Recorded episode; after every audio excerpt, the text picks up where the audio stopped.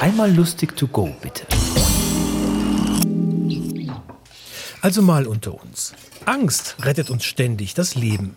Mindestens einmal nach oben schauen beim über die Straße rennen, anschnallen in beweglichen Fahrzeugen, auch im Zug. Helm anziehen beim Duschen, Maske auf bei der Zahnärztin, gewittern den Stecker ziehen, die Haustür verrammeln, wenn es klingelt. Eben, eine anständige Angst führt uns mutig durchs Leben. Guten Abend. Guten Abend, meine Damen und Herren. Angst Nummer eins. Von einem Hai gefressen werden. Angst Nummer zwei. Gewitter. Angst Nummer drei. Erdbeben. Angst Nummer vier. Tauchen. Also ich war noch nie tauchen. Aber wenn ich tauchen würde, also im offenen Meer, weit weg von der Küste, würden wir alle vom Boot ins Wasser springen. Oh, und dann wären diese ganzen schönen Fische um mich herum und die Korallen und ich würde alles um mich herum vergessen, all meine Ängste und Sorgen.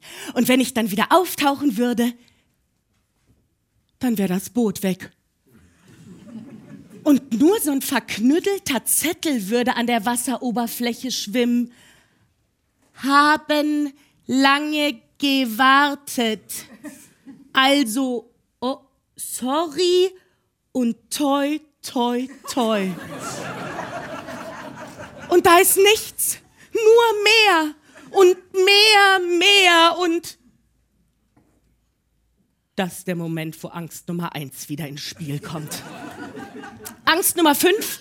Auf der Kirmes löst sich eine Gondel aus einem Fahrgeschäft und erschlägt mich. Angst Nummer sechs. Autofahren. Und nicht nur bei Regen und Glätte, sondern immer. Angst Nummer sieben. Fliegen. Macht mich zu keinem angenehmen Reisebegleiter.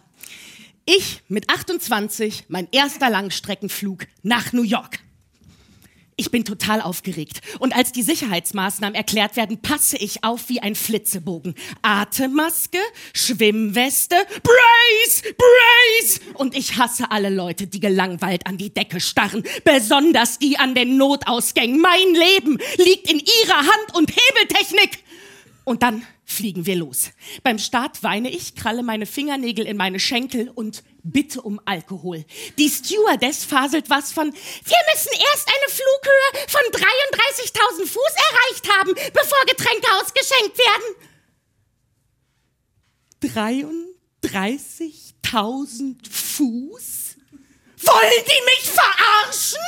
Wir hängen in einem 42.000 Tonnen schweren Eisenvogel, 33.000 Fuß über dem offenen Meer? Ach, Meer, Ozean, Gewässer vom biblischen Ausmaß. Und das Ding, das macht ja nicht so. Nein, das hängt da einfach so.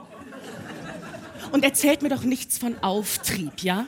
Ich glaube nicht an Gott. Wieso sollte ich an Auftrieb glauben? Stellt euch mal die Frage, was haben Gott und Auftrieb gemeinsam? Ja, beides kann man nicht sehen. Aber die Menschen, die daran glauben, versichern mir, dass es das wirklich gibt. Finde ich jetzt nicht besonders überzeugend. Ich schmeiße mir Tabletten ein, spüle sie mit meinem selbst mitgebrachten Jägermeister runter ah, und hole meine Zigaretten raus. Vielleicht hilft Nikotin. Die Stewardess eilt zu mir. Sorry, ma'am, this is a non-smoking flight. Und ich so, warum? Im Angesicht des drohenden Todes kann ich ja wohl selber entscheiden, ob ich meine Lungen schädige oder nicht. Yeah, sorry, ma'am, but there are other passengers too. Und ich so, ja, aber die sterben doch auch gleich alle. Und dann gehen die Triebwerke in Flammen auf. Puh, die Atemmasken fallen von der Decke. Alle beten und weinen. Und ich zünde meine Zigarette an und sag, ich hab's euch doch gesagt. Und dann stürzen wir schon ins Meer. Ich bin die einzige Überlebende, weil ich aufgepasst habe, als erklärt wurde, wie die Schwimmwesten angelegt werden.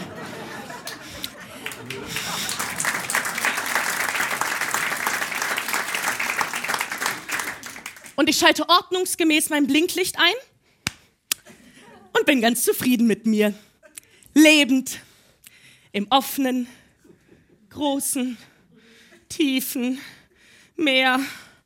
Oh, das ist der Moment, wo Angst Nummer eins wieder ins Spiel kommt. Angst Nummer acht. Südamerika. Malaria, Tollwut, Denguefieber, Gelbfieber, Anacondas, Piranhas, Spinnen, Fark, Raubmord, Heroin, Kokain, Geldwäscherei, schlechter Brandschutz. Muss ich noch mehr aufzählen? Also ich wundere mich da ja immer, wenn da einer lebend zurückkommt. Angst Nummer neun. Die Angst, was zu vergessen. Angst Nummer zehn. Pyramiden. Wenn ich mir Dokus über Pyramiden anschaue, ja, und ich meine jetzt hier nicht die geschichtlich mainstreamigen, ja, sondern die, die volle Wahrheit über Pyramiden, wie Forscher die Lüge aufgedeckt haben. Ja, wie konnten die Pyramiden gebaut werden? Diese Präzision, diese einzigartige Architektur, das können wir selbst heute nicht. Und die Pyramiden in Guatemala, die liegen mit denen in Gizeh auf einer Linie. Und das ist doch total krass, oder? Du verbindest zwei Punkte miteinander und dann entsteht da eine gerade Linie.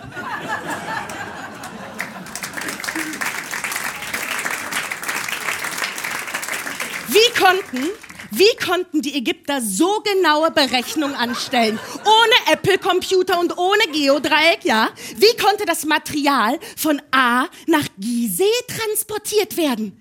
Dienten die Pyramiden eigentlich einem ganz, ganz anderen Zweck? Waren es Rechenmaschinen oder geben sie uns Hinweise auf zukünftige Ereignisse? Lässt sich an ihnen ablesen, wann der Berliner Flughafen fertiggestellt sein wird?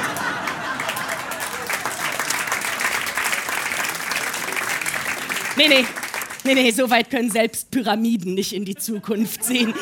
Oder vielleicht waren es Shopping-Malls oder, oder Landeplätze für Außerirdische. Und ich überlege drei Tage und Nächte. Und nach 72 Stunden ohne Schlaf denke ich,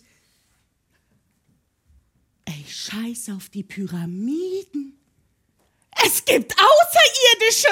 Außerirdisches Leben, die über die Welt herrschen und unsere Gehirne manipulieren. Angst Nummer 11. Von Außerirdischen entführt werden. Hashtag hart keinen Bock drauf. Und jetzt, meine Damen und Herren, jetzt kommen wir zur letzten Angst. Das ist die schlimmste Angst von allen. Das ist die Angst, gegen die kein Kraut gewachsen ist. Die Angst vor der Dummheit. Die Angst vor der Dummheit der Menschen. Ich treibe mich ja bei Facebook gerne auf diesen Nazi-Seiten rum. Und letztens war ich auf der Seite vom René. René! Gegen die Islamisierung von allem. Und er hat ein Foto gepostet. Auf dem waren drei Wiener Schnitzel drauf, noch schön mit so einem Scheibchen Zitrone garniert. Und darunter stand Zitat, Wem unsere Kultur nicht gefällt, soll wieder, wieder gehen. Teile das Schweineschnitzel, wenn du der gleichen Meinung bist. Zitat Ende. Ja, wo soll man da jetzt anfangen? Ne? Beim Wiener Schnitzel? Also das laut meiner Kultur zumindest aus Kalbfleisch gemacht, weil dann hätte man ja kein Problem mehr. Oder bei den Zitronen?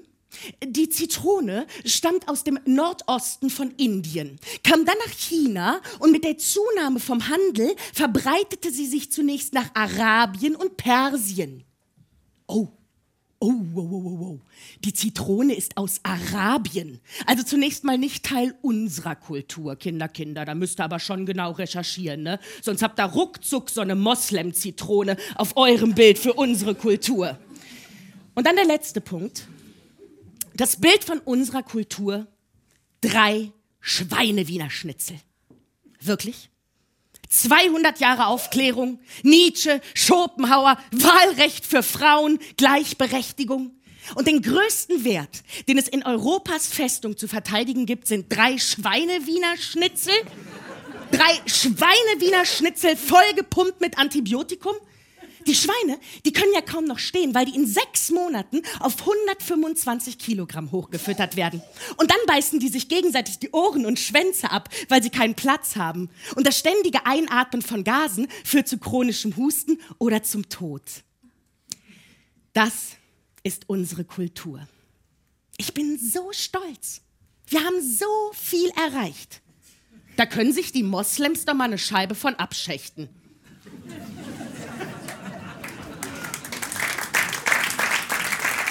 Und das, meine Damen und Herren, das ist eine Angst, die ich nicht habe und die keiner haben sollte. Bei solch schreiender Dummheit auch mal Nein zu sagen. Nein, ich mache nicht mit in eurem Club der Angstmacherei. Dankeschön.